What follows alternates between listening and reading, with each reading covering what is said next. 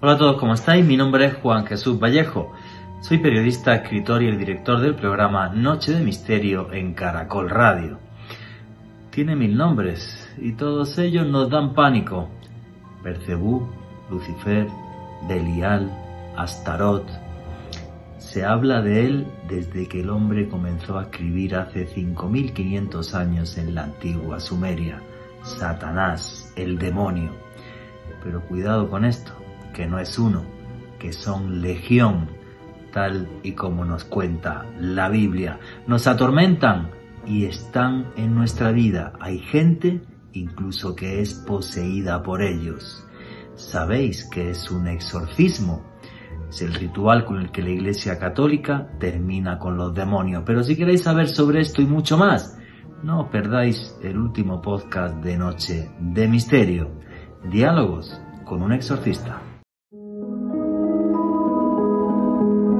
Noche de Misterio. Juan Jesús Vallejo.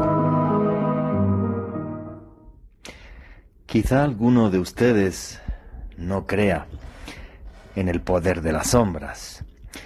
Quizá alguno de ustedes no crea que este mundo no es más que el escenario de una eterna lucha entre ángeles y demonios, entre luces y sombras. Y muchos de ustedes dirán, pero hombre, pero Juan Jesús, que es agnóstico, ¿cómo arranca un programa de radio así? Yo digo, ¿por qué lo hago? Porque yo sí que creo, aunque sea agnóstico, que es otra cosa, que existen luces y que existen sombras, que existen ángeles y que existen demonios, y que no sé por qué se manifiestan acá y de repente atormentan por ejemplo, a personas que son total y absolutamente limpias, inocentes, como por ejemplo sucede con niños.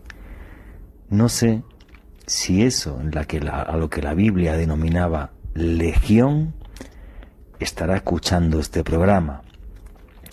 Yo siempre tengo muchísimo cuidado con este tema, porque la fuerza de las sombras está en, hacernos pensar que el demonio no existe, cuando para mí el demonio es una realidad, nos acecha y está ahí.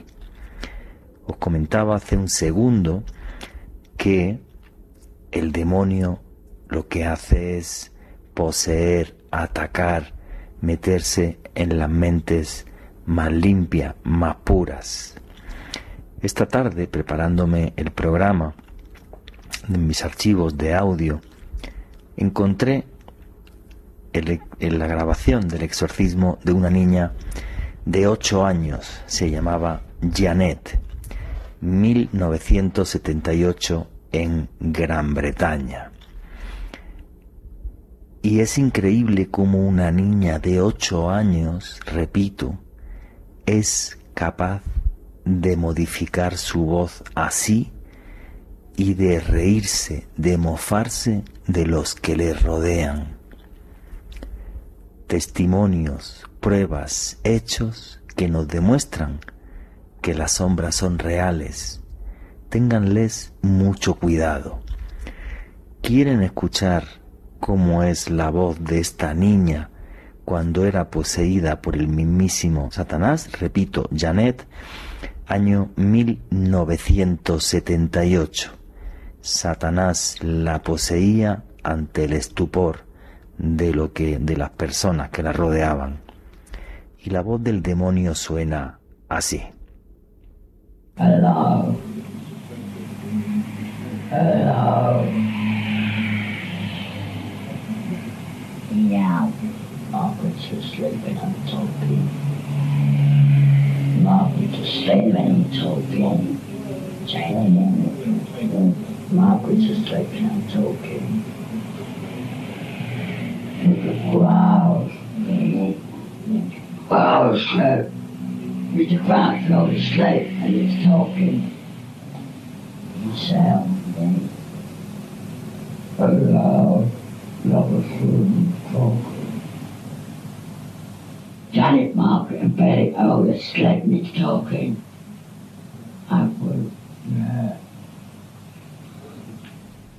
La psiquiatría moderna nos habla de que, bueno, pues hay personas que pueden tener casos de histeria. Sin embargo, hay muchos casos donde lo que sucede es que aparece esto que llamamos duda razonable. Un caso de histeria no justifica que una niña hable una lengua muerta como es el latín, por ejemplo.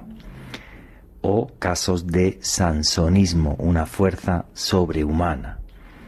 O, por ejemplo, que una persona pueda adivinar cosas que en principio le serían imposibles de conocer. Señores, tengan mucho cuidado con las sombras. Repito, su mayor poder es hacernos creer que no existen. Y yo sí que creo que están detrás de las grandes tragedias de la humanidad, como la que estamos viviendo ahora.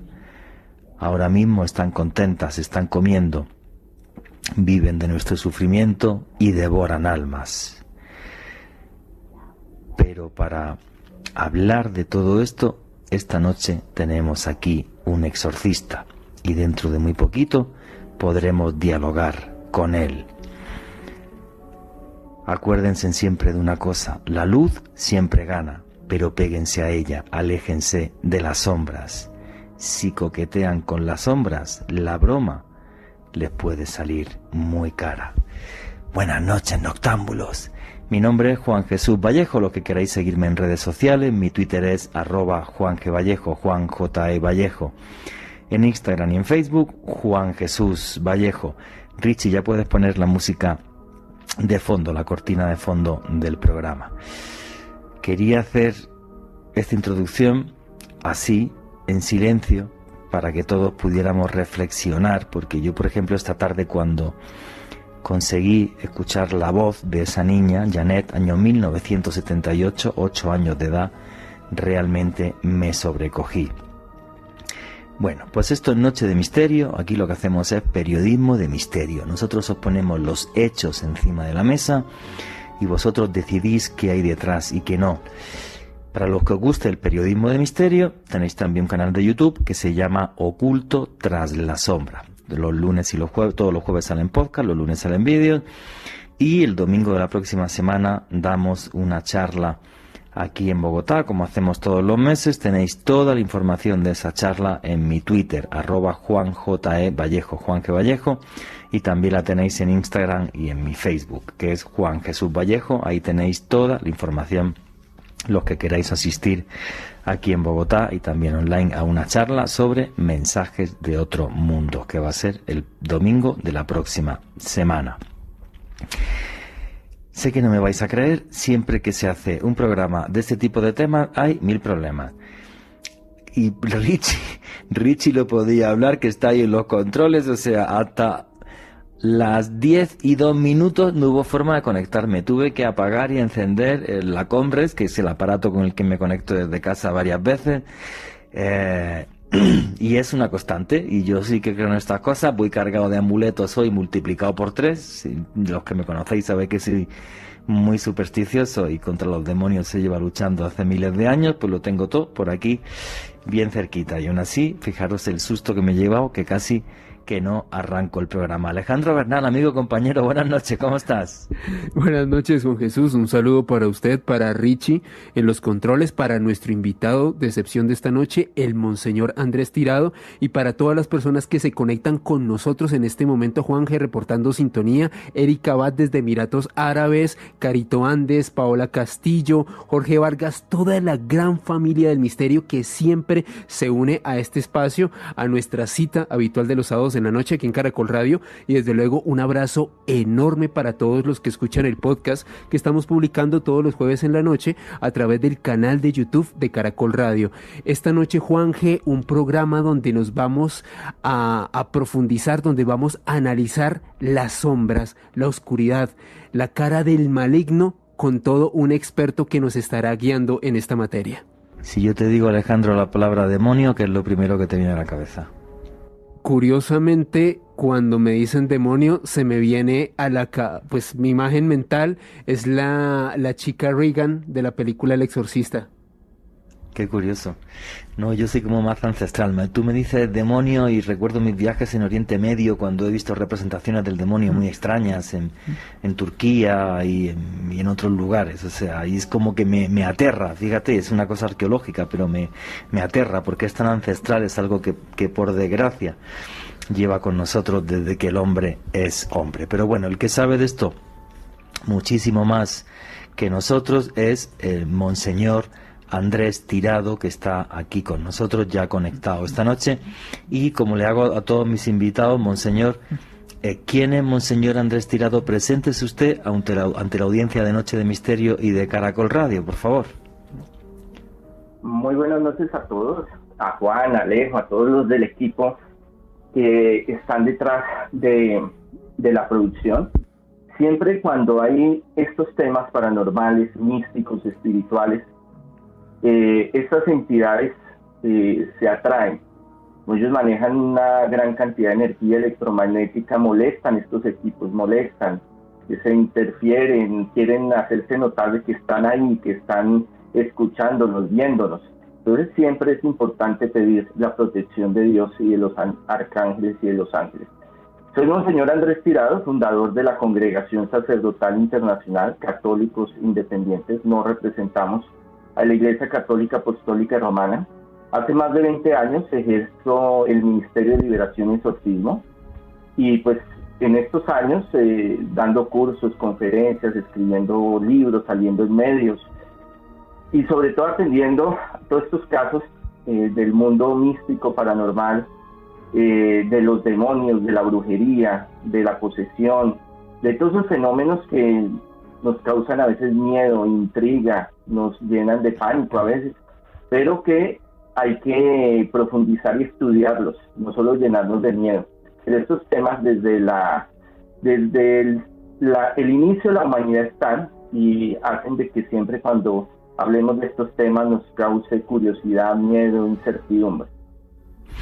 Padre, em, usted eh, pues estudia teología, le dedica su vida a, la religión y al, y al, fervor y a la palabra de Dios, ¿en qué momento de su vida eh, coge usted y dice, voy a hacer exorcismos, voy a enfrentarme al demonio, voy a ver a, personas normales como usted, como yo, como Alejandro, como cualquier oyente, que tienen un problema de estos que le cambia la vida. ¿En qué, en qué momento de, de, su vida, de su sacerdocio, usted decide eh, hacer eso? Hay dos momentos muy importantes en mi vida. Uno es cuando hay una conversión. Soy muchacho, bueno, la vida mía ha sido bien compleja, bien difícil. Hay un libro que pueden buscar que se llama eh, Mi vida como exorcista y lo encuentran en redes. Y ahí está partido, dividido en tres partes, juventud, adultez y hasta el día de hoy. Entonces una parte es eh, en la cual yo creía en Dios a mi manera, y, pero nunca llegué a pensar voy a ser cura, voy a ser exorcista, no me gustaba la iglesia, no me gustaban los sacerdotes, me dormía en misa, no, o sea, no era lo mío, pero bajo varias experiencias fuertes de vida empiezo como un proceso de cambio, de transformación. Y eso hace que me vaya llamando mucho la atención la vida religiosa, y ya estando en la vida religiosa, eh, en finales de los, de los 90, Mm, me especializo mucho, me gusta mucho la teología científico-crítica. Y esta teología científico-crítica, todo lo que es paranormal, todo lo que es místico, lo que es eh, las sanaciones, las liberaciones, tiene una respuesta científica. Entonces todo lo que es en el umbral de la posesión, eh, la sanación, fenómenos paranormales no entra. Pero siendo seminarista llega una persona, una mujer, y me dice, mire, padre, pues yo colaboro, yo estaba ahí seminarista colaborando para las Eucaristías y todo esto, es uno el que corre, el que lleva, bueno. Entonces se acerca esta mujer, una mujer como de 30 y algo años, y me dice, venga padre, yo quiero que me haga una oración. Yo le dije, yo no soy padre, yo soy seminarista. No importa, venga y me hace la oración. Y yo dije, ve, ¿qué le está pasando? Y usted por qué quiere que yo ore por usted? Entonces me dice, no, porque yo sentí algo que me llamaba que usted me hiciera una oración. Pues para mí hacer una oración era algo como que no entraba en el parámetro de, un seminarista y de la teología científico-crítica, que es la que se da en los seminarios en las universidades actualmente. Eh, porque ya se entra a ver otros, otros fenómenos, ¿no? El efecto placebo, la sugestión, la precognición, bueno, muchas cosas de la mente. El hecho es que ella me dice, mire, yo quiero que usted ore por mí porque yo estoy enferma, yo necesito sanación, eh, yo necesito también progreso mi hogar, no sé qué. Yo le dije, bueno, listo, entonces vamos a orar. Y entonces empezamos a orar y me dice, póngame las manos. Y yo le dije, ¿qué es eso? Porque yo estaba como en una corriente muy, eh, muy radical de esa teología científico-crítica. Entonces ella me dice, no, usted coja sus manos, me las pone en la cabeza y llora. Ah, yo dije, por sacarme a esta señora, y dije, hagámoslo de una vez porque eh, yo no puedo perder tiempo aquí con esta señora. Entonces cojo y les pongo las manos y en ese momento yo siento un calor que sale de mí y ella también siente un calor que días después me lo corroboraría. Y bueno, el hecho es que ella se fue contenta, que gracias, que no sé qué, siguió su camino. Vuelve dos, tres días después con un cartapacio, un folder lleno de, exámenes y me dice, mire, yo me sané, eh, eh, gracias a usted, usted me hizo una oración y Dios lo escuchó, y yo, yo como así, esta señora está como loca, ¿qué le dio?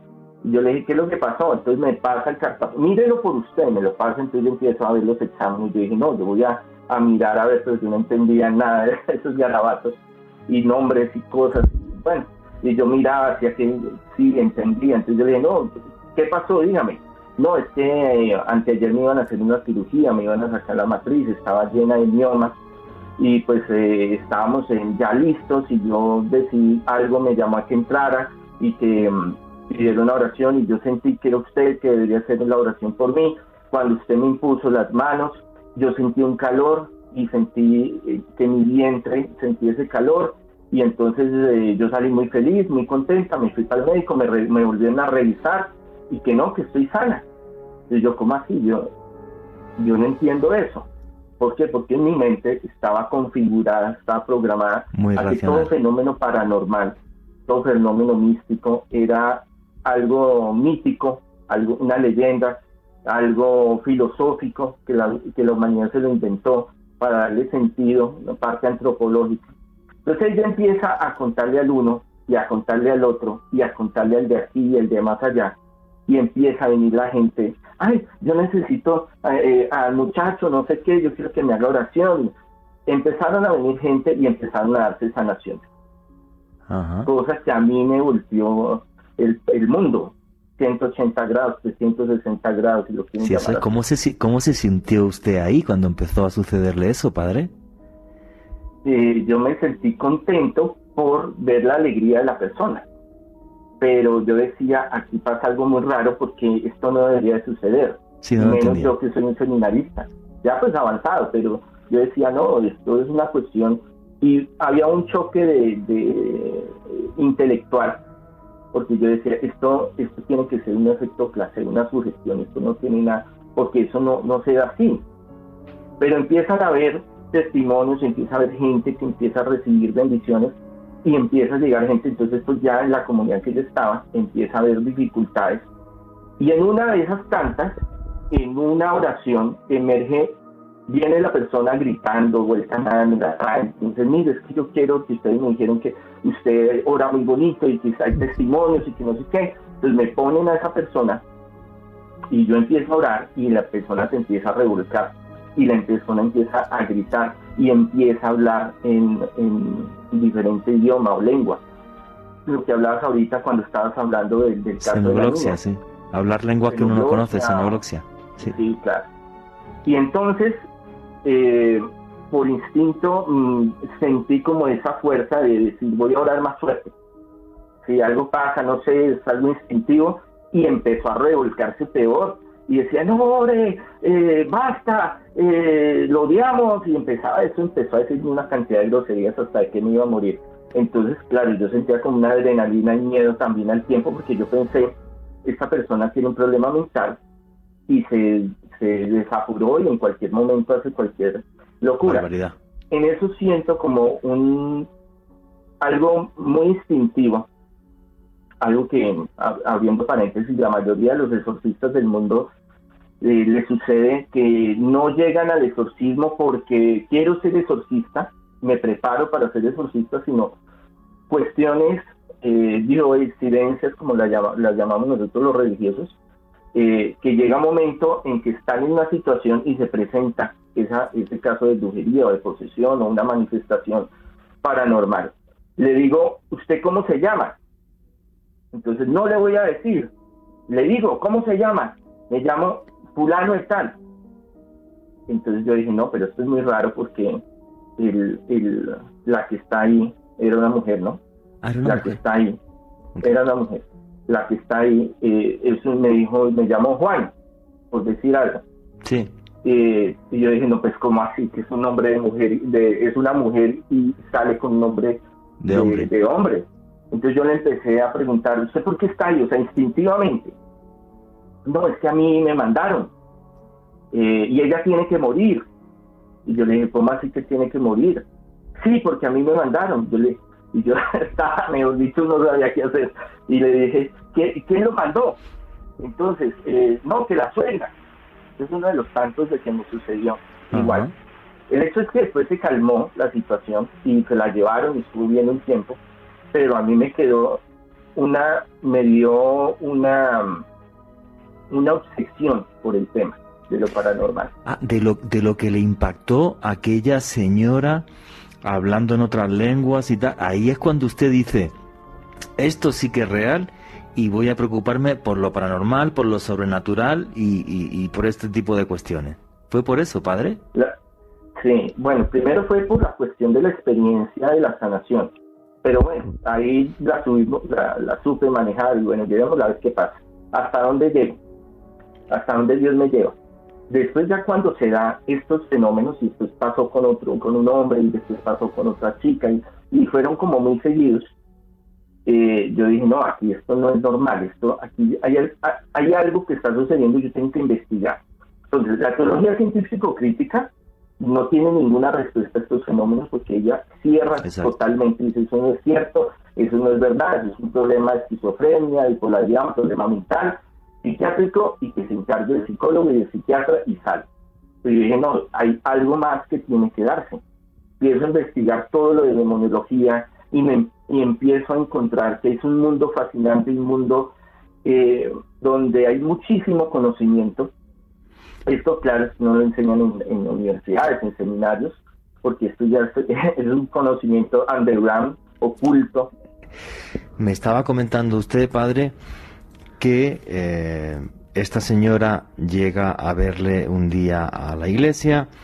Eh, esta señora eh, tiene un comportamiento, em, digamos, muy raro cuando usted empieza a orar y a rezar y empieza a gritar y dice que es un hombre cuando era una mujer y, y todo esto. Y esto le impacta a usted fuertemente y ahí empieza a, documentarse y a leer sobre demonología. ¿Cómo fue ese proceso, monseñor?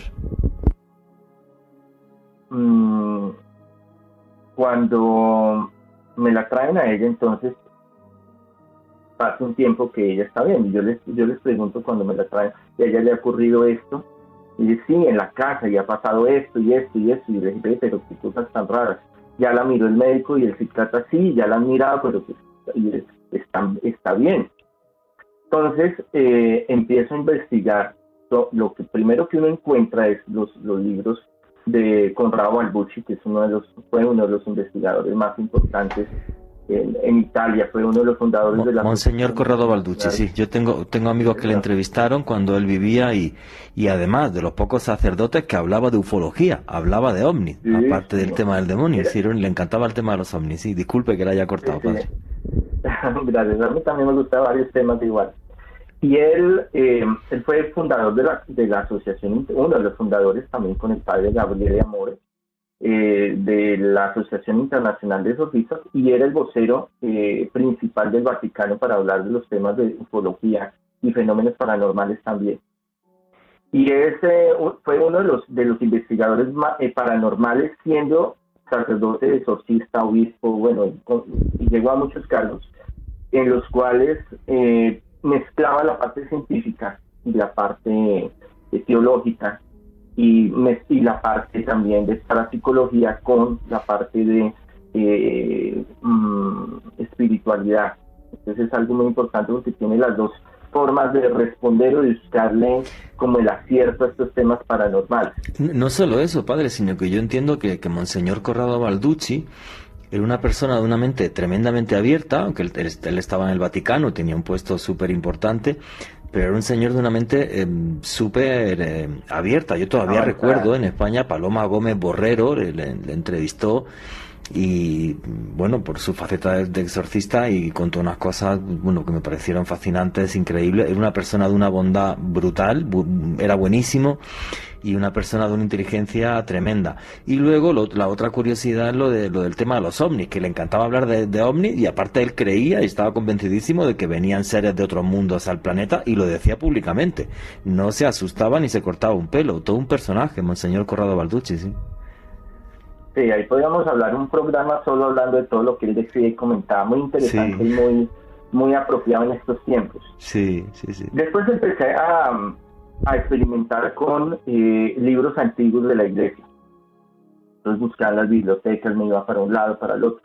Después empezaba a averiguar sobre eh, sacerdotes que se dedicaran a hacer eh, el Ministerio de Liberación carismático y lo que era exorcistas precisamente. Muy pocos, muy difíciles, muy recelosos, muy cerrados, pero mm, les entraba con facilidad y les comentaba, mire, me pasó esto y esto, y les hablaba francamente, ¿qué, me, cómo, ¿qué puedo hacer? Entonces ellos me decían, mire, usted puede hacer esto, puede hacer lo otro, manéjelo de esta forma. Y empezando a experimentar. Entonces ya dije, bueno, voy a empezar con estos que estos personajes que me llegan así que se me transforman, o como yo lo digo coloquialmente, es el sean, se les manifiesta el chuki, voy a tratar de que me los traigan frecuentemente, a ver qué sucede. Y este caso, esta muchacha, que fue uno de los primeros, había un muchacho, otra muchacha, pero este es en especial el que más me impactó en el sentido de que mm, no solo existía la posesión, como lo vemos en las películas, y uno también mira y en algunos escritos y, y en fin, sino que existe la brujería como tal cosa que, como les digo, ya con mi mente racionalista, de teología científica, me, negaba a esa área. Entonces, cuando ella se sentía mal o empezaba a sentir cosas paranormales en la casa y cuando ella se empezaba a sentir mal, la familia, me, yo le decía, cuando pase eso, tráigamela, porque sabía que yo le hacía una oración y la china se calmaba o se calmaba.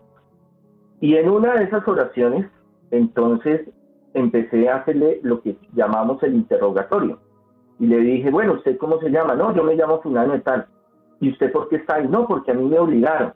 Y yo tengo que estar ahí porque ella se tiene que morir. Y yo le dije, ¿quién? No, eh, la suegra. Y siempre era lo mismo. Entonces yo le dije, eh, bueno, ¿y, ¿y, por qué no se va?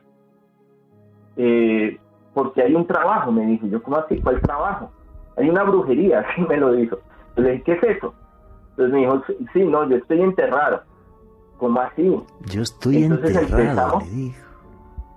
Eh, claro, entonces yo dije, ¿cómo así? Esto es, esto es, uy, esto es, esto es algo sorprendente. Bueno, ¿y, ¿y dónde está enterrado? No, yo estoy en tal cementerio, en tal, en tal lado. Y dije, ¿en, dónde? No, en una tumba. ¿Y en esa tumba qué hay? Eh, hay un frasco. Yo, ¿un frasco? ¿Cómo así? No, claro, Neófito no sabía nada sobre esas cuestiones y le seguía esculcando y esculcando, ya estaba como más serenado, ya no era como los primeros que era fuerte, agresivo, como, como contendiente, como con lucha, rabia, sino ya estaba como más calmado esa entidad. Y yo le digo, ¿qué hay ahí dentro del frasco? No, ahí hay una ropa interior, ahí hay unas fotos, hay un, hay eh, unas eh, alfileres unas cosas así. Yo le dije, ¿y eso para qué? No, es que la quieren ver mal, en la ruina, sola, eh, enferma, pero resulta que a ella sí eh, le hicieron todos los exámenes médicos, junta médica, y no descubrían nada que, biológicamente que implicara su enfermedad y cada día se estaba secando, pesaba, eh, era una persona que pesaba como 65 kilos y estaba pesando como 45, eh, ya casi no se podía mover, estaba en los huesos, y desde un punto de vista, desde un punto de vista psiquiátrico no podían decir ni que era esquizofrenia, ni que era histeria, tampoco, tampoco encontraban la causa desde el punto de vista psiquiátrico. No, después de salir de la Junta Médica, especialistas muy importantes porque era una familia que tenía recursos, eh, y usted, usted sabe que cuando hay recursos, pues tocan todos los estamentos, Sí. pasaron, se, se lavaron las manos y le dijeron, mire, ya biológicamente todos los exámenes por haber por haber, bien. Entonces es psiquiátrico, es mental.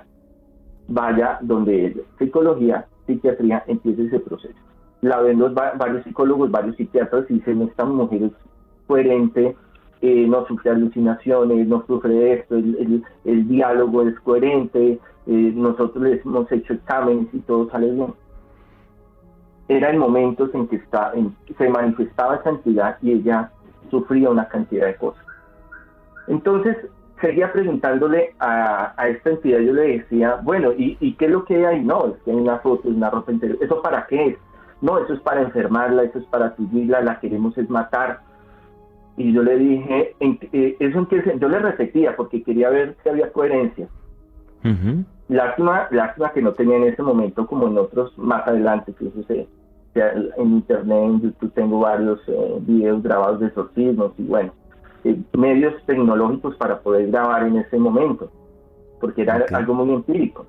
Entonces él me dice, esa entidad me dice, mire, yo estoy en tal tumba, tal cementerio, a tal lado. Entonces, eh, bueno, quedó la, hice la oración, ella se calmó, bueno, estuvo bien unos días, y a mí me quedó, me quedó eso metido, pero en lo profundo de la mente yo dije, no, yo tengo que ir a ese cementerio, ¿Y fue usted? porque qué tal que no, lo más seguro es que sea mentira, sea un desdoblamiento de la mente, alguna cosa, y listo, salimos de eso, pero ¿y si es? Si es que algo. Claro. Entonces, bueno, me voy, Sí. me fui para el, me fui, me, le pedí a un amigo que me, seminarista en ese tiempo, ese después se retiró también. Se fue conmigo al cementerio y busque y busque, hasta que por fin encontramos la- el cementerio, la tumba, que la del número, el nombre del que estaba ahí. Y empezamos en, en tierra, y empezamos a escarbar, y precisamente sí había ese frasco. Claro, cuando yo cojo, yo meto la mano, yo empiezo, yo le decía a mi amigo, pilas, pilas, esté ahí pendiente, que lo, a mi avisa, porque es que eso no era, eso no puede llegar y decirle al celador o al, al director, al gerente del cementerio, no, es que vengo a sacar una- unas brujerías, me da permiso. Entonces empiezo a sacar y yo empiezo a mirar y como que yo sentía como que una fuerza que me llamaba a la tumba. O sea, yo sentía como una atracción. Y empezaba a buscar, y empezaba a buscar. Y cuando se me metí la mano, se me fue por allá, profunda. Entonces cogí como la tapa. Yo dije, uy, esto es como redondo, esto es como una tapa como de, de esos frascos grandes de mayonesa, una cosa así. Y empiezo como a tratar de sacarlo y como que no deja. pues yo trato y pum, lo saco y veo por dentro de una cantidad de cosas. Medio mareo, medio trastorno eh, tanto de la impresión, pero también como un frío, sentí como un frío, entonces yo hice como espontáneamente una oración. Y yo digo, no, yo voy a abrir este frasco, porque si es, si es el cementerio, si es la tumba, si está el frasco, ¿qué estará adentro? Lo destapo y Ajá. encuentro sí, una foto de ella raída ya por el tiempo, cosas de ella. Entonces eh, yo guardo eso, me lo llevo para otro lugar. Me toca llamar a un sacerdote y decirle, bueno, padre, yo pasó esto. ¿Qué hago? Inspiras con eso, tenga cuidado, hay que hacer esto y esto y esto y esto. Bueno, lo hicimos. Yo no dije nada, quedamos así. Duró un tiempo, unos meses que ella no volvía. Yo dije, bueno, algo pasó. Después me la trajeron porque siguió, siguió con esos episodios, volvió a tomar esos Ajá. episodios. Esa, esa entidad se empezó a, a manifestar más seguido en, en, en ese, en esos últimos días. Me la trajeron y yo empiezo a hacerle oración. Y vuelve la misma entidad. Y yo le empiezo a decir, ¿usted por qué no se va? Usted tiene que irse. Ese no es su cuerpo. No, es que eh, yo, yo tengo que matarla porque a mí me obligaron y yo tengo que hacerlo y yo lo voy a hacer. Y yo le dije, váyase porque no se va. Entonces el espíritu me dice, yo no me voy porque sigo enterrado. Porque yo le dije, sigo enterrado, aunque usted había sacado el bote. Claro. Entonces yo le dije, ¿cómo así? Usted ya debería irse. Dijo, no, porque usted no sacó todo. Así me lo dijo. Yo quedé frío, frío, frío. Usted no sacó todo, le dijo. Sí, yo le dije, es que mire cómo es la cuestión. Yo le dije, ¿cómo así que no saqué todo? Diga, ¿qué quiere decir? Usted sacó el frasco, pero no lo demás que está ya metido. No, imagínese, eso me corría eh, escalofríos por el cuerpo. Y yo le dije, ¿qué falta más? Me dijo, no, al fondo hay otras cosas ahí metidas. Y hasta que usted no saque eso, no se rompa, yo no me puedo ir. Yo quiero irme, yo estoy cansado. Aquí me lo decía la entidad. Esta mujer hace oración, su familia hace oración. Yo estoy aburrido, yo estoy obligado a tener que hacer esto. Y yo le pregunté, bueno, ¿y usted quién era? No, yo fui tal persona y a mí eh, me mataron con brujería. ¿Cómo así? empezamos a, a tener esa charla. Yo le dije, ¿y qué le hicieron? No, a mí me hicieron un trabajo igual, a mí me secaron hasta que yo me morí. Los médicos no pudieron hacer nada. Por eso es que a mí me cogieron para hacer este tipo de trabajo. Entonces yo le dije, no, usted tiene que irse porque ella es una hija de Dios. Y bueno, la oración, y eh, se ponía a veces agresivo, volvía a estar tranquilo eh, en la entidad y después ya la, la muchacha volvió en sí, emergía su personalidad. Ella nunca se acordaba de nada. No le dije nada y yo les, les pedí que los que estaban ahí no dijeran nada. Eso sí fue algo que yo les pedí encarecidamente. Porque ese es, es, eh, es, complejo decir, le vayan a contar y pues ella me siga el juego. Entonces yo eso, eso, eso, le iba a preguntar, padre. ¿No, ¿No es peligroso hablar con el demonio? O porque claro, el demonio es mentiroso, es traicionero, es malo. O sea, ¿cómo en esos diálogos y en ese caso además que estaba usted empezando, no, no, no tenía miedo porque Claro, uno con otro ser humano pues entiende que puede o, que debe de haber un mínimo de honestidad, pero con el demonio me imagino que no. Y había una duda muy importante dentro de mí. ¿Es la mente? ¿Es el demonio? ¿Es un espíritu? ¿Qué es lo que hay? Y varios, y bueno, lo que recomiendo, y yo recomiendo, ¿no? Eh, los exorcistas de no tener, no interactuar con estas entidades que es peligroso, y son muy peligrosas pero dentro de mí había una curiosidad. Yo desde mi niño fui muy curioso en muchos, muchos eh, temas. Y este no, no me iba a quedar quieto. No, hombre, estaba empezando y había sacado ya el frasco, claro. Continúe, padre. y yo no me puedo echar, no me puedo echar para atrás, yo tengo que saber qué es lo que pasa. esta película hay que terminarla. Entonces, claro, yo me fui, días después le dije a mi amigo, camine, vámonos, y, y me ayuda. Dijo, no, yo por allá no me voy porque eso eso lo que usted sacó, yo estoy me enfermé y me puse mal, dije, no, no sea cobarde, camine, venga y ayuda. Digo, bueno, camine a ver, porque también tenía esa curiosidad. Fuimos a la misma tumba, le dije a él que siguiera haciendo el campanero y que me avisara. Y empiezo a escarbar y escarbar. Y efectivamente, por el mismo, por el mismo lado de la tumba, donde se me fue el brazo, donde estaba el frasco, empecé a, ir por el borde del borde y había otro hueco, entonces yo metí la mano y saqué unos rollos y, al abrirlos tenía el nombre de ella. Y decía una cantidad de maldiciones y de conjuros y de cosas que querían verla muerta, enferma, en la ruina, que el hogar se les un poco de cosas.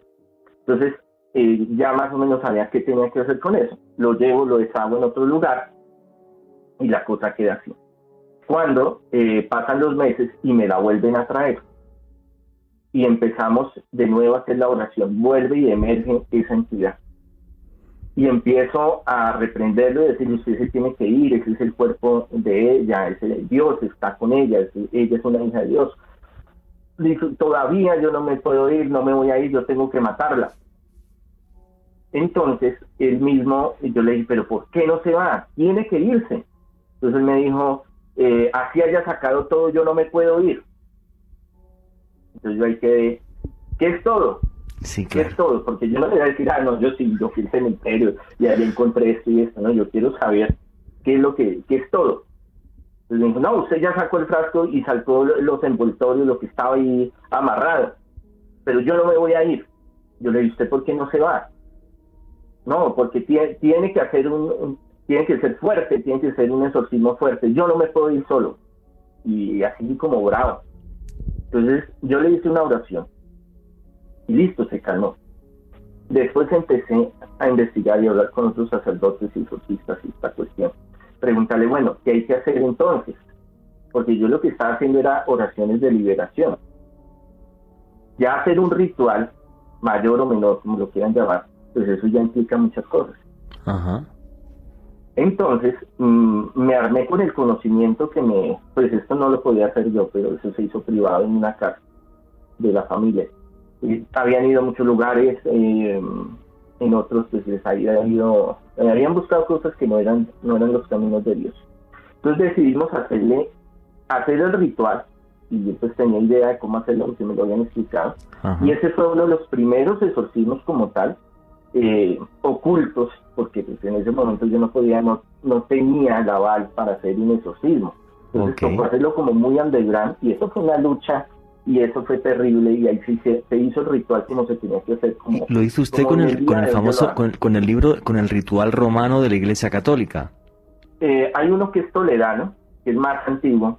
A ver, es que Ah. el- después del Concilio Vaticano, y esto varios exorcistas, y yo estoy de acuerdo con él, eh, las oraciones de los rituales, del ritual se volvió como muy light, muy, muy suave.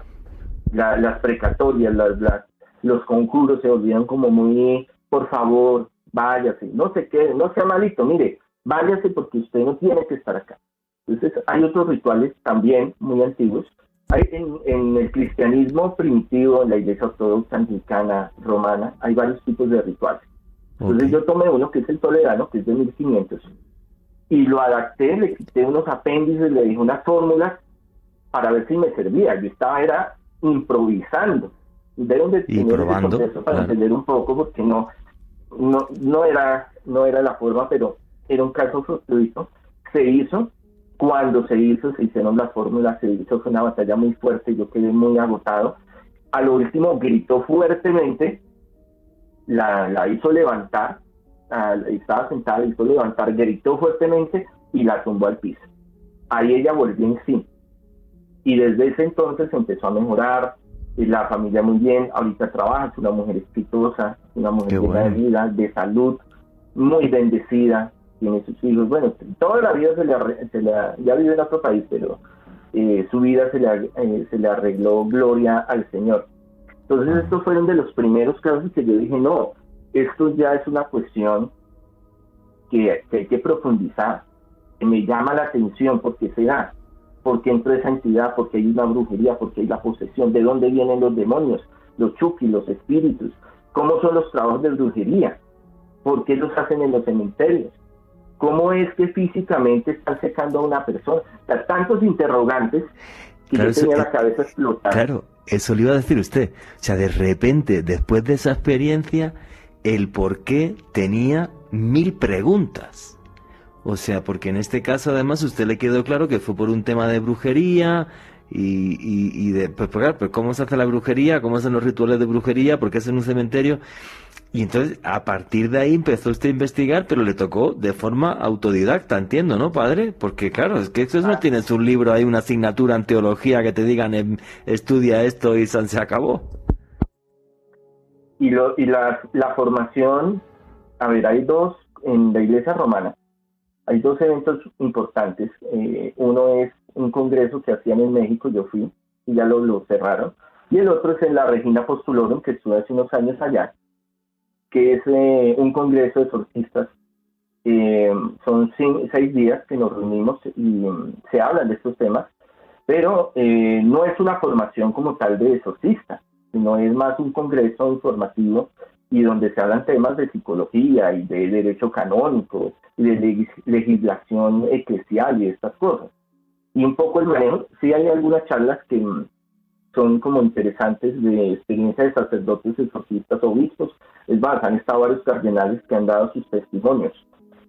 ¿Cómo es la formación de los exorcistas desde el tiempo antiguo? Como lo ven ustedes, por ejemplo, en la película de Rito o en otras, eh, en otras películas, el más, el más viejo, el más anciano, el que tiene más conocimiento, el que es, el, que es el exorcista oficial, le mandan un discípulo, le mandan un, un sacerdote más joven, que haya tenido alguna experiencia o que no la hayan tenido, pero el hecho es que al lado de la, del- del- de la sabiduría, si lo queremos ver así, se va formando. ¿Y cómo se forma el Ministerio de Liberación y Exorcismo? Eso es algo experiencial, vivencial. cada caso es muy diferente, cada caso amerita una investigación muy profunda paranormal. Eso no es que viene y yo le hago la oración y sale chup y se va y se libera. Tiene el por qué, el para qué, el cómo, qué es lo que sucedió, qué le está afectando. Toda una investigación y es un proceso, no es mágico. A veces la gente cree que no, el exorcismo es que yo le pongo la, impongo la mano en alguna oración, una bendición y ya, sale, y ya, o se sana, o se libera. Sí hay circunstancias que se han dado este tipo de milagros, pero en, la mayoría de los exorcismos no. Sí, eso le iba a decir, o sea, hay exorcismos que pueden durar meses, que pueden ser sesiones todas las semanas y eso durar meses, ¿no, padre? Años, yo tengo casos de varios que han durado años, meses, claro. Por ejemplo, Conrado y, Gabriel y, mm, varios otros eh, tenían casos de 7, 8, 10 años. Eh, exorcismos semanales, quincenales, mensuales. No se recomienda hacer exorcismos muy seguidos, pero hay casos donde, uy, ese, ya porque está mm, destruyendo, eso empieza a consumir, es como un parásito, dependiendo del grado de posesión y la posición que tenga, a consumir el ser. Entonces la persona empieza a debilitarse físicamente y a enfermarse. Entonces hay casos donde sí toca hacerlos muy seguidos. Y hay casos que son muy fuertes, dependiendo si hay, eh, porque es la, la posesión. Ahí viene el tema más importante, no es solo ver el fenómeno, la fenomenología del poseído, sino por qué se dio la posesión. El origen, el origen de la... Eh, el origen. Pero es que esta pregunta creo que es muy importante. Siempre que un exorcista eh, está con una persona que por desgracia ha sido, ha sido poseída por el demonio, el exorcista, aparte de, hacer el ritual romano, como vemos en las películas y tal, siempre intenta llegar al origen, porque por ejemplo, yo le hablo a usted de, del famosísimo exorcismo de Robert Mannheim, que fue el que, el que inspiró el libro del exorcista y eh, pues claro, pues los sacerdotes comentan, comentan que es que, y lo digo además públicamente aquí, para que la gente se entere que no es un juego, que es que el niño, porque aunque fuera en la película una niña, en la realidad era un niño, empezó a hacer la Ouija porque se murió su tía. Y cuando uno juega con ese tipo de cosas que no son un juego, pues mira lo que le pasó, eh, lo que le pasó al, niño. O sea, los exorcistas siempre intentan buscar el origen o, es usted porque le gusta ese método y cada uno tiene su forma de ver esto, padre. Mm, yo hasta el día de hoy tengo muchos casos de niños y de jóvenes y de adultos que han jugado varios eh, métodos de invocación de espíritus de entidades, tabla ouija, salitales, los lápices. Cada exorcista desarrolla un método diferente y hay varios exorcistas que se especializan en un área específica. Entonces hay unos que dicen que solo me dedico a hacer exorcismos. Hay otros que les gusta la sanación, la prosperidad, eh, restauración de hogares, diversificar como Jesús lo hacía. Jesús no solo era exorcista, sino que desarrollaba otras áreas. En mi caso yo desarrollo varias áreas. La metodología que yo utilizo se ha desarrollado a través de muchos años de investigación y de trabajo, entonces es una metodología propia. Pero la mayoría de las recomendaciones de los exorcistas antiguos, si lo queremos llamar así, aún de la parte oficial de la iglesia, es que tiene que pasar una, un canal en el cual tienen que pasar primero médico, psicólogo, psiquiátrico, después se entra la parte del estudio espiritual o paranormal, y de ahí después un proceso, y después del proceso vienen los exorcismos. O sea, no es que llega la persona, estoy poseída y venga le hago el exorcismo. Eso no funciona así.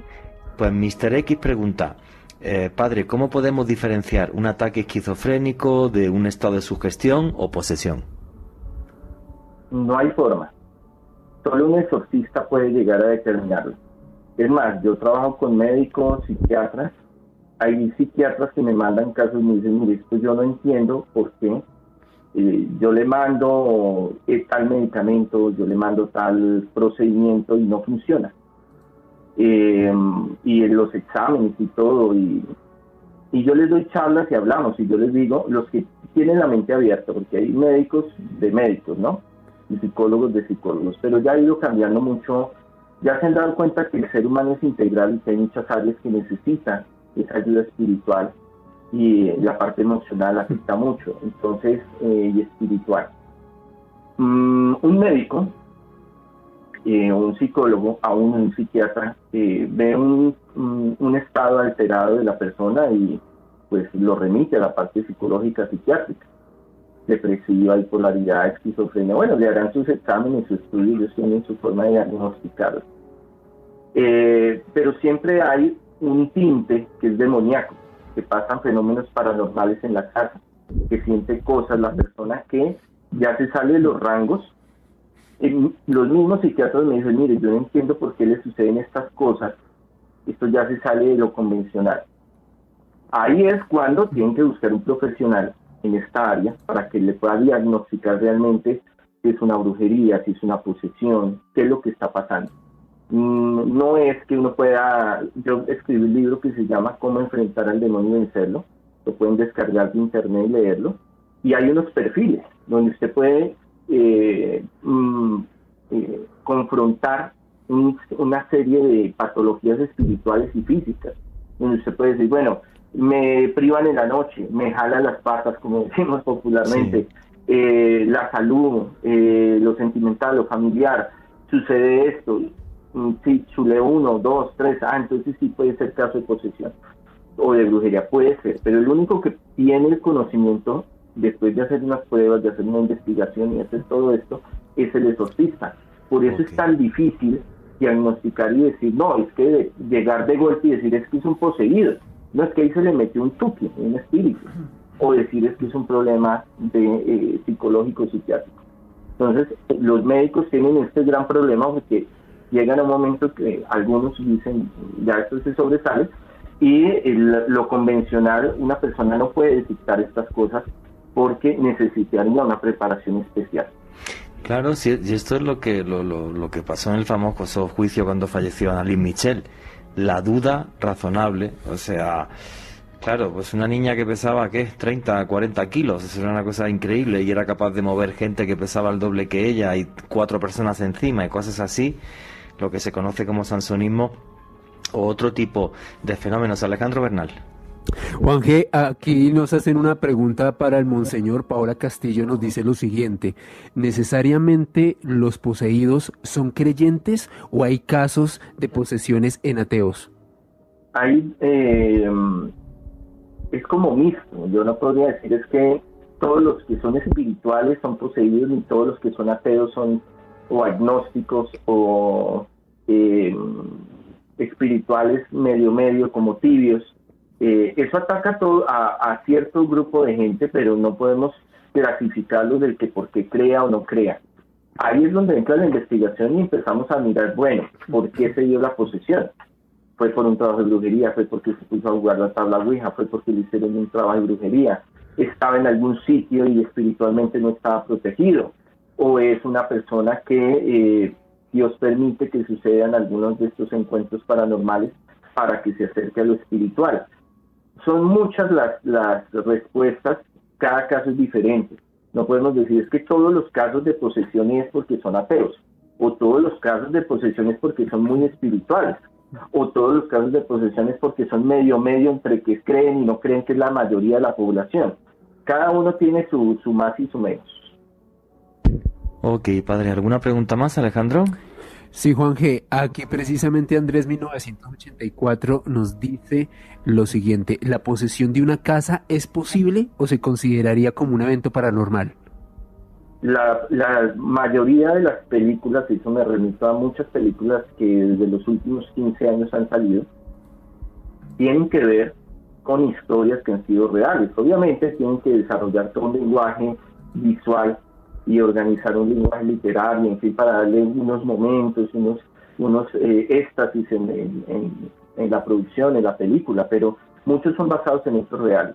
Y muchos de los casos de posesión eh, muy famosos es porque la familia llegó, la casa estaba súper bien, pero detrás de esa casa hay una cantidad de cosas y esos, esos espíritus o entidades se manifiestan y empiezan a afectar a esa familia. Entonces, el caso de vejación, de, posesión, de infestación, eh, que son diferentes en una casa, en un lugar, se ve muy frecuentemente, más de lo que nosotros eh, creemos.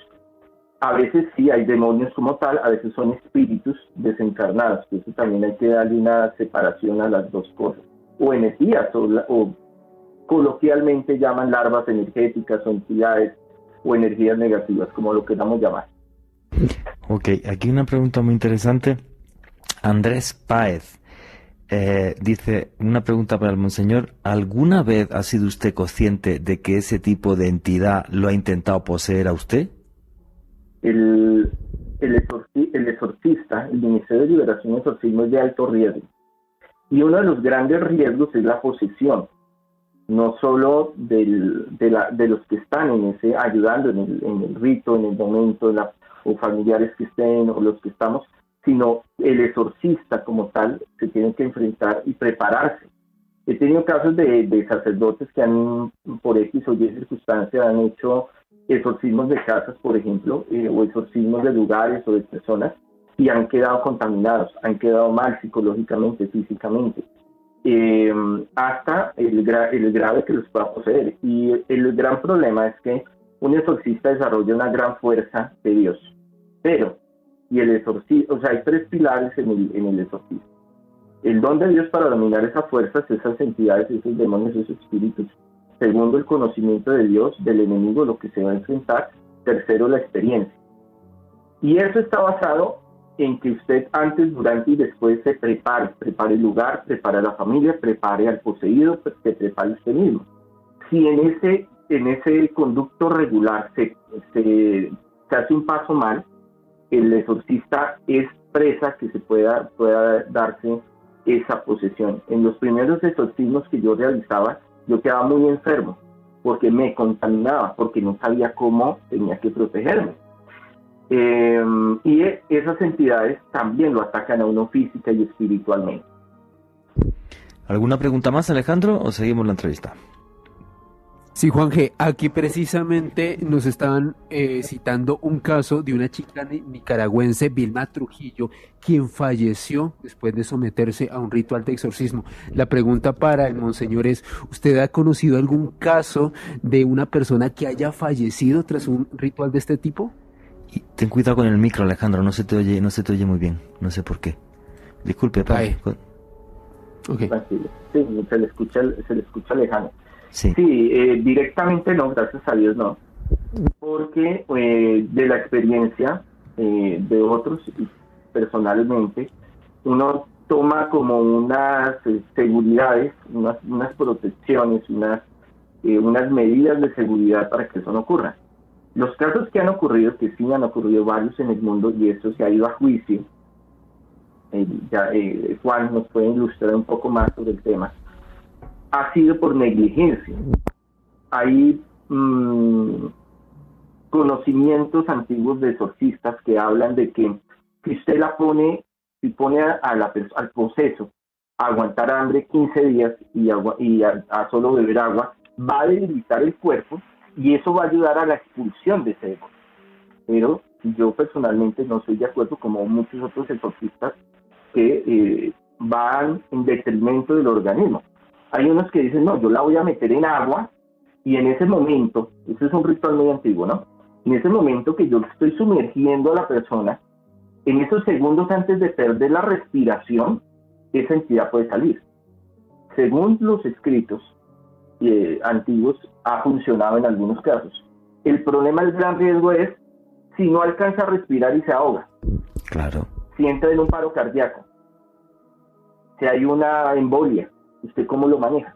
Entonces son cosas que desafortunadamente mm, por el deseo de liberar a ese demonio de ese cuerpo llegan a, han llegado a unos extremos eh, muy fuertes, muy fuertes en muchos países, eh, sobre todo en Europa, eh, que han causado la muerte. Pero no es que sea los exorcismos, hay que tienen un tiempo, tienen unas medidas y hay que saber hasta dónde se puede llegar y también la parte médica, científica, sí, sí.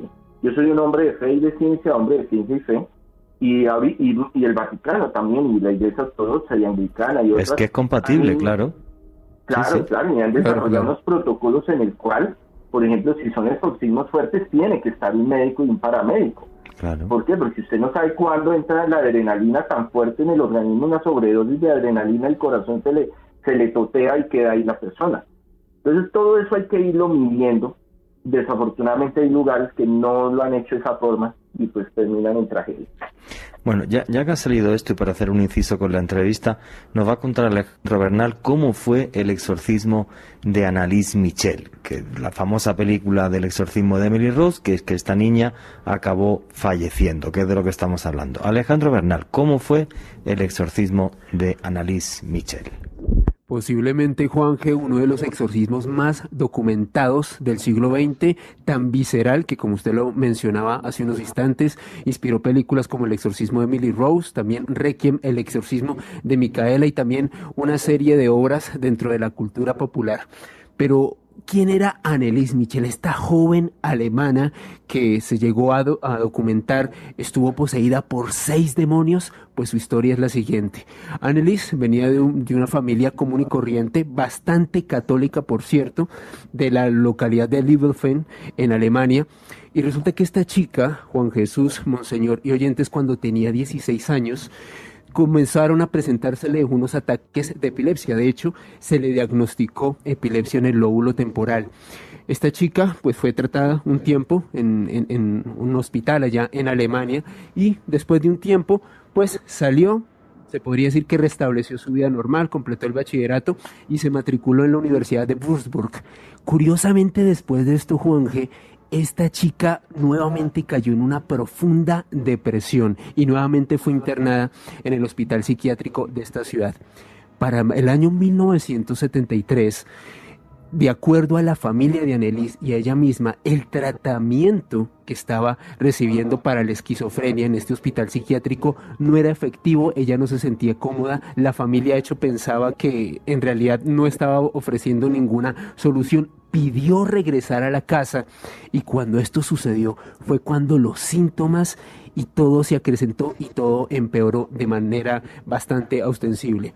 Cuando Annelies regresó a su hogar, de acuerdo a los testimonios de su familia y a los sacerdotes que documentaron este hecho, ella no toleraba los objetos religiosos como rosarios o, crucifijos, decían que se desesperaba al estar cerca de estas figuras religiosas, también comenzó a, a tener alucinaciones y ella misma manifestaba escuchar voces que le pedían continuamente que se suicidara. Adicionalmente, como Annelies le reitero, provenía de una familia bastante creyente en el catolicismo, comentaba que cuando eh, arrancaba a orar observaba caras malignas que se le presentaban a su alrededor. Ella se sentía absolutamente consternada y llegó a un punto en que ella misma sintió que esta droga psiquiátrica que le estaban suministrando, aún cuando ya se encontraba en el hogar, no servía para nada y que requería una solución espiritual para su problema. Ahí fue cuando la familia, en el año 1975, llegó y, bueno, se acercó a consultarle al párroco de esta ciudad para que les permitiera realizarle un exorcismo a esta chica. Inicialmente la iglesia de esta ciudad de Alemania puso muchas trabas, sin embargo, finalmente asignaron a dos sacerdotes para realizar el seguimiento y este ritual. Eh, ellos eran Arnold Rans y el pastor Ernst Halt. Resulta, Juan G. dos sacerdotes católicos estás hablando. Sí, dos sacerdotes católicos quienes realizaron esto. Oye, intenta pegarte al micro algo porque no sé qué. Tienes un problema hoy, tío. no, sé qué pasa. Disculpa. ¿Ahí, ¿Ahí, se oye bien? Sí. ¿Mejor? Dale. Ok, voy a pegarme más. Resulta que estos sacerdotes, cuando ya se les autorizó realizar el exorcismo, comenzaron a realizar dos sesiones semanales de hasta cuatro horas. y estas sesiones se extendieron por un periodo de nueve meses, tal y como decía el monseñor Andrés Tirado, fue un proceso bastante largo y este exorcismo fue realmente impresionante por su tiempo de duración. En estas sesiones que realizaban estos sacerdotes con esta chica, pudieron identificar a seis demonios, o al menos eso decía ella que estaba en su interior. Entre ellos estaban Lucifer, Judas Iscariote, Nerón, Caín, Adolf Hitler y también un sacerdote corrupto del siglo XVI de apellido Fleischmann. De hecho, tenemos un audio, Juan Jesús, para que escuchemos cómo fue documentado este proceso de exorcismo. Richie, pon el audio número 2, por favor. Ja, ich, ich will auch für die anderen leiden, damit die nicht mehr kommen und so. Aber dass die dann so schlimm ist und so grausam und so furchtbar, nee. Amen.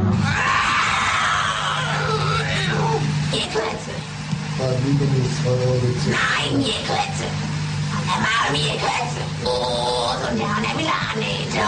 ich geh nicht. Sind wir schon drei?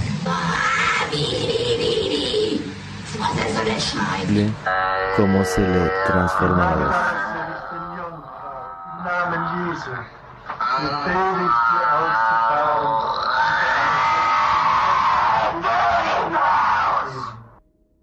Continúa, Alejandro. Pues bastante impactante este registro, Juanje. Estos audios fueron grabados precisamente esas sesiones que llevaron a cabo esos sacerdotes de los que les mencioné hace un momento, Arnold Renz y Ernst Alt, quienes se encargaron de este exorcismo. Ellos también en sus memorias y en algunos videos que Annelies, cuando le estaban realizando este proceso, adquiría sansonismo, es decir, una fuerza sobrehumana. Ellos decían que algunas veces entre tres hombres adultos intentaban sujetarla mientras realizaban el exorcismo y ella podía manipularlos, empujarlos con una fuerza impresionante que ellos no eran capaces de comprender. Incluso se llegó a comentar que intentaron para poder realizarle este proceso de una manera más efectiva, encadenarla a la pared, porque en algún momento fue la única manera efectiva de poder llevar a cabo este exorcismo. Resulta que esta chica, mientras se encontraba en este, recuerden, en este proceso de nueve meses, se negó a comer, se rompió sus propias rodillas, los ligamentos, porque realizó hasta más de 600 genuflexiones, lastimándose de esta manera esta parte de las piernas y de esta manera esta mujer estaba muy maltrecha y me acuerdo mucho de algo que decía el monseñor hace unos minutos, no hubo una asesoría médica oportuna para ver este deterioro físico que iba teniendo esta chica en este momento. Bueno, resulta que este, después de los nueve meses, Juan en la primavera del año 1976, An sufría de neumonía y anemia, ya estaba muy debilitada y agotada mm, realmente por una fiebre muy fuerte, falleció el primero de julio de este año, en 1976, a los 23 años. Era una chica muy joven y para ese momento tan solo pesaba 30 kilos. Una chica demasiado delgada que se fue deteriorando de manera brutal. ¿Qué sucedió a partir de este momento? Le hicieron lo de la autopsia de rigor y los expertos lo que comentaron sobre su causa de deceso fue que Annelies Mitchell falleció por desnutrición y deshidratación. Los padres de Annelies fueron llevados a juicio por presunta culpabilidad en el asesinato de su hijo, al igual que los dos sacerdotes que hicieron parte del proceso del exorcismo. Todos fueron declarados culpables por homicidio, por negligencia Eso, y pues de eso. esta manera se les condenó a seis meses de cárcel. Luego pues pagaron una fianza y tuvieron tres años de libertad condicional. Sí, efectivamente. O sea, no es asesinato, un asesinato es cuando hay dolo, cuando hay intencionalidad, sino que les acusan por homicidio. Eh, monseñor, de esto de lo que estábamos hablando, de lo que estaba hablando usted. O sea, yo, yo no he estado presente en, ningún exorcismo, ya le digo que algún día me encantaría acudir a alguno de, de los que hace usted, pero cuando hay algo tan extremo como lo que le pasaba a esta niña, yo creo que, claro, el gran error ahí de los sacerdotes fue no haber contado con una ayuda médica. Eh, estimado Juan, uno de los casos más documentados, más investigados y con la mm, metodología científica que había en la época fue este de, de- Mitchell. Mm, sí, habían médicos y los médicos siguieron el caso, pero ya cuando estaba avanzado. Ese fue un Ah, gran error vale. que no fue al principio. Y a estos médicos se citan y ellos dicen, mire, pasa esto y esto, que podríamos hablar muchas horas de este caso porque es uno de los más complejos, porque tiene muchas cosas dentro de sí este caso. Entonces, sí hubo un seguimiento médico, un seguimiento psiquiátrico, un un seguimiento psicológico. Mm, pero todo esto también llevó a que mm, todos los extremos, también lo, lo que hablábamos hace un rato, toda la parte extremista de llevar a, a un extremo, también mm, queda como una gran, un gran vacío de que si realmente, y este es un caso que lo hablamos entre, entre nosotros los exorcistas más especializados, hasta dónde eh, sí fue la mano del demonio o hasta dónde también fue la mano humana que ayudó a que esta niña partiera, ¿no? Es, es algo muy complejo porque Ya la experiencia del exorcista como tal, ya tenido estos casos, hemos tenido estos casos, nos damos cuenta de que el deterioro no es solo una cuestión de que coma alimento o no coma, sino de que hay una cantidad de cosas que suceden en su, en su fisiología, en su cuerpo, que el enemigo lo va consumiendo. Lo que les comentaba el caso eh, de, una de las primeras experiencias que tuve con este caso de, brujería. Y es un caso en el cual sí sería, sí ameritaría un día hacer un en vivo hablando solo de toda la parte, toda la gestión que se hizo con el caso de él, tanto legal como psiquiátrica, como paranormal, porque hay unos fenómenos bien interesantes que ahí se mezclan. La mayoría de todos los fenómenos de posesión se mezclan ahí. Sí, es lo que yo estoy completamente de acuerdo con usted. O sea, hasta qué punto fue eh, la entidad que había dentro la que fue acabando con la vida de Annalise Michel y hasta qué punto también pues fue negligencia o, o bueno o, falta de previsión humana lo que sucedió ahí y luego que me digan que soy un paranoico bueno yo estaba escuchando a Alejandro mal y además, eh, o, sea, como si una cosa se te cruzara o algo y, y, y, y bueno. Y aquí hay gente que dice, no sé por qué le dices a Alejo si se oye perfecto. Otra gente está escribiendo en Twitter, no, pues es que se oye como que se le cruza, o sea, es que es de volverse loco. O sea, ni los oye unos oyentes te han escuchado bien, otros mal, yo te estaba escuchando mal, el padre también te estaba escuchando mal. Y ah, me está diciendo Richie, ahora mismo por el interno, que el sistema ha fallado en, en la central en Caracol. O sea, flipa. ¿Sabes? Y luego, por cierto, hay gente que, que, que, dice en redes que si soy ateo, no soy ateo, soy agnóstico. Voy a explicar esto un segundito. Ser agnóstico es que yo estoy convencido de que existe Dios y de que existen los demonios y cosas sobrenaturales. Imaginaros si yo no creyera en lo sobrenatural, pero yo no sé quién tiene la razón absoluta, si son los católicos, los, los protestantes, si son los budistas, los musulmanes. Eso sí, a lo único a lo que le rezo, que es una cosa que he dicho muchas veces, es a un Buda que tengo aquí, porque el budismo es la única religión que me da, digamos, un poco de paz. Pues para la gente que a título curiosidad, eso. Bueno, Alejandro Bernal, espero que ahora se te oiga bien, no lo sé, porque me decías que tenías un par de datos para cerrar lo de Annalise Mitchell, pero ya que me diga Richie que hasta está fallando el control, yo ya me vuelvo loco. Con perdón, continúa Alejandro. es, es muy loco, Juan, que ¿ahí me oyes bien? Sí, sí, dale, dale, a ver. Per perfecto. Bueno, después de la muerte. No, no se te oye muy bien, pero sí. ocurrió algo. ¿Volvió a fallar? Se te oye un poco como antes, pero bueno, dale. Ahí. Y eso que tenemos un padre ¿Eh? aquí, que si no. Sí, y yo lo solucioné con Richie. Sí, sí, dale, dale. Sí, bueno. Resulta que casi que una década después, Juan, que hacia el año 1984, varios obispos alemanes solicitaron al Vaticano en Roma que se revisara el ritual del exorcismo debido precisamente al deceso de Annelies Mitchell aunque sus recomendaciones no fueron adoptadas inicialmente porque ellos comentaban que sin lugar a dudas esta emergencia médica fue lo que pues desencadenó el fallecimiento de esta Intenta chica. ser breve, se, se, te oye mal. Ahora ha habido un trozo ahora, por ejemplo, que no, no, no te entendió nada. O sea, y, Juan, y Juan ya, me ve, estoy no pegado. sé si reír o llorar. O sea, estoy pegado. Estoy pegado Sí, sí, y se, y se, y, y, no, y es como que se te oye bien y luego ya de repente te baja y no se te oye. Es, es algo muy raro. Bueno, entonces revisaron el ritual del exorcismo y en 1999 lo modificaron oficialmente debido al fallecimiento de Annelies Michel. Listo, se, se, revisó el ritual romano por el exorcismo de Annalise Michel. No, se te oye, se te oye bastante, bastante regular. No, pues ya está, pues son las cosas que, eh, son las cosas que, que suceden. Padre, el, el ritual romano de, de, de qué siglo viene, ¿se ha cambiado muchas veces a lo largo de la historia de la Iglesia? ha tenido muchas modificaciones. Después de lo de Mitchell, eh, hicieron la reforma en tanto la cuestión médica, cuestión psiquiátrica, con los parámetros para la investigación de fenómenos paranormales y lo que es el exorcismo. Los rituales han cambiado, han, han, existido muchos rituales, existen muchos rituales desde el inicio de la iglesia primitiva. Y cada iglesia ha tenido sus rituales, mantiene sus rituales diferentes. Las, las, más grandes modificaciones eh, fue en el Concilio de Trento, después en el Concilio Vaticano eh, I y ahora en el segundo, en el Concilio Vaticano II, que fue por la cuestión de, de este caso, que fue tan publicitado. Hay otros casos también muy interesantes, pero no tuvo tanta publicidad como este de Michelle.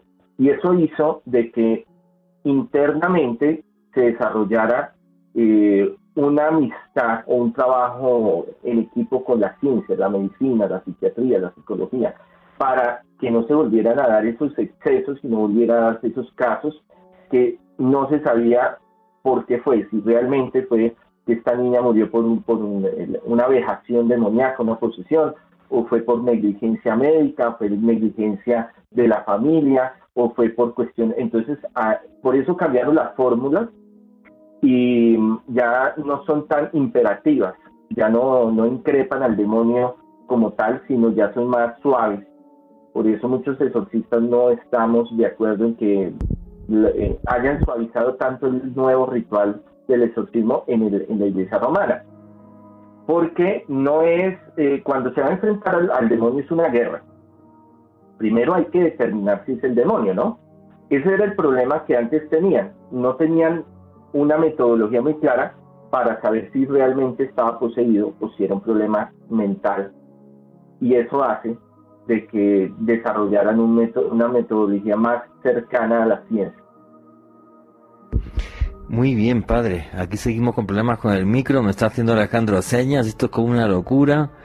Eh, no, me está diciendo Alejandro Bernal por, por, por, por, el chat. Me está diciendo que a Richie le ha tocado cerrar los micrófonos de la cabina porque empezaron a presentarse ruidos en el estudio de Caracol. No, o sea, esto es de loco. Yo ya bueno, voy a ponerme todos mis... Bueno, yo los amuletos los llevo puestos, pero lo que tengo por aquí tres o cuatro que me voy a poner conforme termine el programa. Y, y Juanje, lo más loco es que hablando por interno con, con Richie, me dice, te oigo perfecto. La única falla es cuando vas a hablar de Annalise. O sea, no, no hay explicación. Perdona, yo ahora mismo te estoy escuchando perfecto. Perfecto, sí.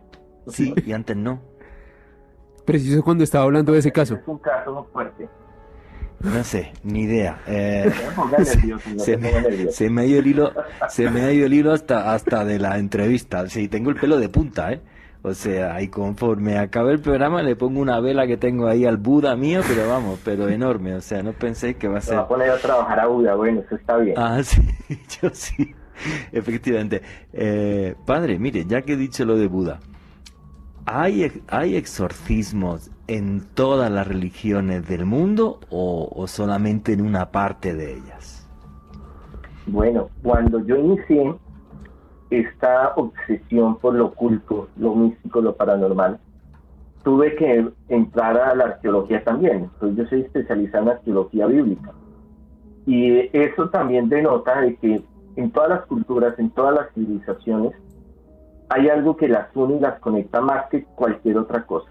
Es la, lucha entre la luz y las tinieblas, entre los ángeles buenos, los ángeles caídos, demonios, espíritus, dioses, como lo quieran llamar. Y hay sus akachukis, como yo los llamo, hay personas que se dedican en diferentes religiones y espiritualidades a, a, este ministerio. ¿Qué es lo que sucede? El cristianismo coge eh, el poder de la humanidad, en lo que es cuando es la fusión del imperio romano con Constantino y políticamente se fusiona con el Imperio Romano y con muchas cosas que tiene el Imperio Romano y legislación. Todo lo que es el imperio en Europa tiene que volverse cristiano. Pasan los siglos, unos sí, unos no, tienen luchas, problemas, pugnas, se matan los unos con los otros, hay un revuelto, pero la religión que queda eh, mandando la parada, como decimos en Colombia, eh, rigiendo el mundo, es el, cristianismo catolicismo.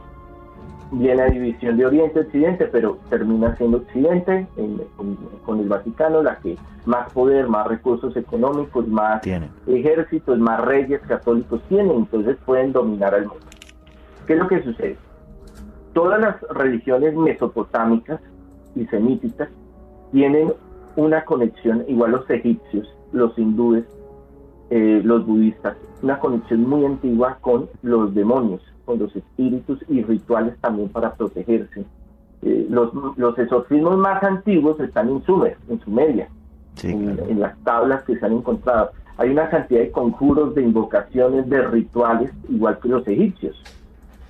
El pueblo judío se mezcla con todos estos pueblos, los pueblos del mar, los eh, asirios, Babilonia, los persas, los turcos, abajo con Egipto, los que van de Oriente a Occidente, y toman esa cultura de estos pueblos antiguos y la van adaptando, la van como eh, estilizando, la van, la van unificando y traen esa tradición también de la- el enfrentamiento contra las fuerzas del mal y la luz.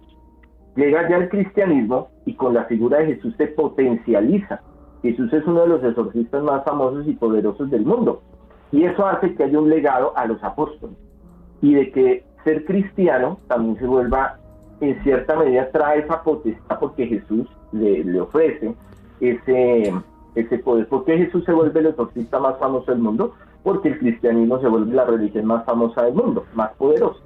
Claro, y, Y y por eso porque, tiene porque ese Jesucristo, legado. Jesucristo hizo un exorcismo, ¿no? Que es cuando le responden y somos legión y caen unos cerdos y una historia varios. así. Mire, en los, en los escritos eh, extrabíblicos del Talmud, de la Tanakh, de los libros judíos y de los libros no judíos, algunos aparte, algunos escritos, eh, escritos, eh, escritores griegos, eh, se Sí, los apócrifos, Jesús, famosos evangelios apócrifos, está hablando usted. algunos, pero antes de estos había fuentes, hay fuentes extrabíblicas que se salen de, de los apócrifos y los, y los canónicos, donde hablan de que Jesús era muy famoso, o sea que extrabíblicamente nosotros, bueno, recibimos el legado de Jesús, el, el- el Dios con nosotros, Jesucristo, el cristianismo, pero aparte de eso, Jesús tenía una fama muy poderosa de gran sanador y exorcista, porque en el tiempo de Jesús habían varios exorcistas como Jesús, pero el único que tenía ese poder de fama y poder grande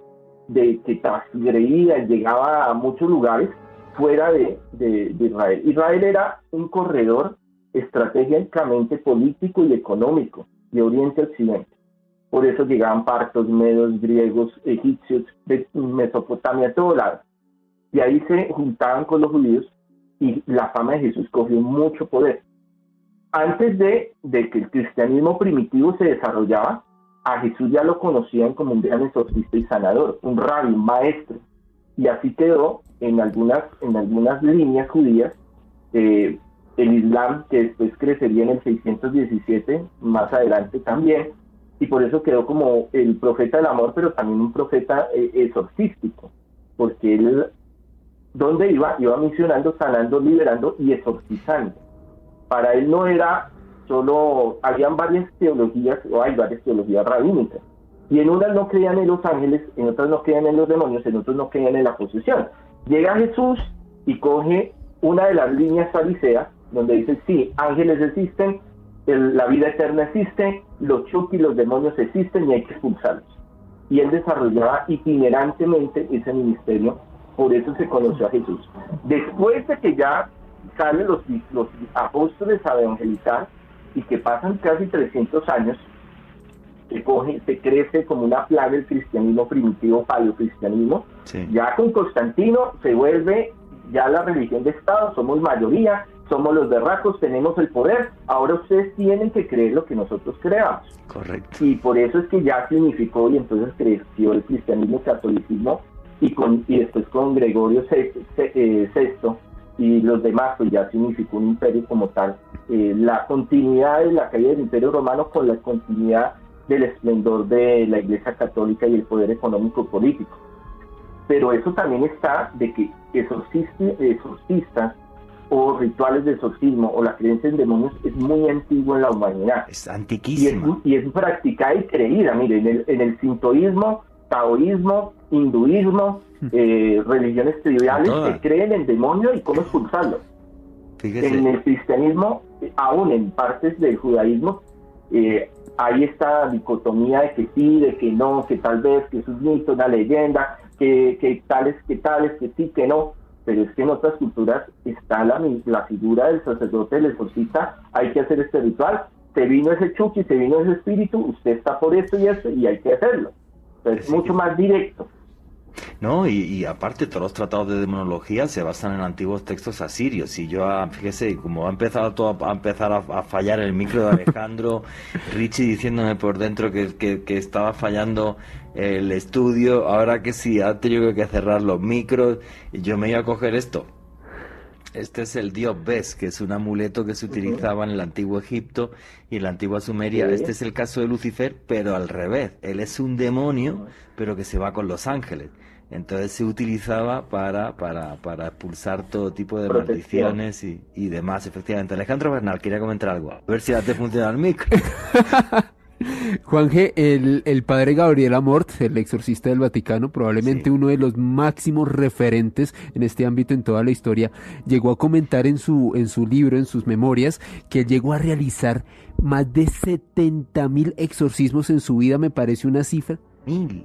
70 mil, de acuerdo a sus memorias. Mil, sí, 70 mil. 70 mil, 70 mil, Juan Jesús, que me parece una absoluta bestialidad. Y era en este libro, Juan G comentaba que una de las señales que él encontraba muy presentes en las personas que estaban sometidas a posesión era consumir sustancias alucinógenas que al parecer esto les debilitaba el espíritu y permitía que estos demonios los pudieran poseer, eh, poseer de manera más fácil. La pregunta para el monseñor es, ¿usted, eh, monseñor, se ha encontrado casos de este tipo de personas que por estar consumiendo estas sustancias hayan sido más, eh, o sea, más fáciles a a, ser poseídos por un demonio? Bueno, sobre Gabriel de Amor, es, eh, es el, exorcista más famoso, pero no es solo es el más no es el más importante, es uno de los más famosos porque fue muy conocido porque él se arriesgó a empezar a sacar sus crónicas y escritos de los exorcismos o de los casos que anécdotas eh, que él vivía. Y por ejemplo, en mi caso yo hace muchos años eh, contaba los exorcismos, yo llevaba como dos mil exorcismos, una cosa así, pero ya después de mucho tiempo ya uno no le lleva la cuenta ni registro, ni... Yo le tomo algunos videos y grabaciones y esto a los que veo que de pronto son como más interesantes o que necesito saber alguna información. Porque en los exorcismos, por ejemplo, en las grabaciones hay muchas cosas que suceden interesantes para la investigación paranormal. Eh, todo, hay muchos casos, hay muchos casos de posesión por muchas cosas, muchas circunstancias. Hablamos hoy de algunas muy eh, revelantes, invocación de tabla ouija o de pronto de brujos o hacer rituales de brujería o trabajos de brujería o estar en una casa que está con una entidad posesionada, un residente que nosotros llamamos y pues le estaba débil espiritualmente y ahí se dio. Sí hay casos y yo he tenido muchos casos, por ejemplo, yo respeto mucho y yo he tenido, eh, yo soy muy abierto a diferentes eh, pensamientos, doctrinas, espiritualidad, religiones. Y desde el ámbito académico, yo he estado en muchos lugares donde se sienta un rabino, se sienta un chamán, se sienta, yo he hecho congresos nacionales e internacionales de, de exorcistas, por ejemplo. Y, y, académicamente eh, cada uno cuenta su experiencia y cuenta su razón de vida. Hay algo que, que sí puedo comentarles. Eh, sí hay algo ligado hacia el consumo de estos alucinógenos, porque la mente se abre a estados alterados de conciencia. Hay personas que no eh, pasan ese umbral, pero hay otras personas que sí, y hay la mm, oportunidad, la fuerza para que una entidad se incorpore. Yo he tenido muchos casos de personas que han consumido yaje. El yaje no es malo, digamos, en el sentido ritual y cultural de los indígenas. Pero cuando yo saco algo de una cultura y lo cojo como recreación, ah, no, es que vamos a meter yaje, vamos a consumir yaje para ver qué sucede. Entonces no hay una preparación espiritual, no hay un respeto, no hay, se transgrede totalmente una cultura indígena. Y se toma como, no, nos vamos a una finca porque ya vaya un taita y allá nos va a dar. Entonces, listo, vamos porque vemos, porque sentimos, porque nos sucede. Y he tenido varios casos que como la persona no está preparada espiritualmente, han tomado este tipo de, de hay varios tipos de yaje, y se le ha incorporado una entidad. ¿Por qué? Porque su espíritu, su mente no está fortalecida espiritualmente. Llámelo desde la religión, la espiritualidad, la creencia que usted quiera. Y hace de que esa entidad eh, pueda llegar a entrar. Y estos los casos que yo manejo son muy fuertes pero no es en todos los casos. No es decir que porque la persona salió y se fumó un cachito de marihuana en la esquina, entonces ya se va, ya se va a, a posicionar un demonio, una entidad. Todo hay que saberlo, entender e investigar muy bien en la razón, la causa, la raíz de por qué se da la, la posesión. Pero si la pregunta es, ¿es posible? Sí, hay unos casos. No en todos, pero sí hay casos donde eh, algunas eh, de estos elementos psicotrópicos hacen que haya una apertura de la mente del espíritu mm. y se den estos fenómenos. Dígame usted a mí que casi me matan en una toma de yagé en Iquitos, Perú, hace muchos años para hacer un documental.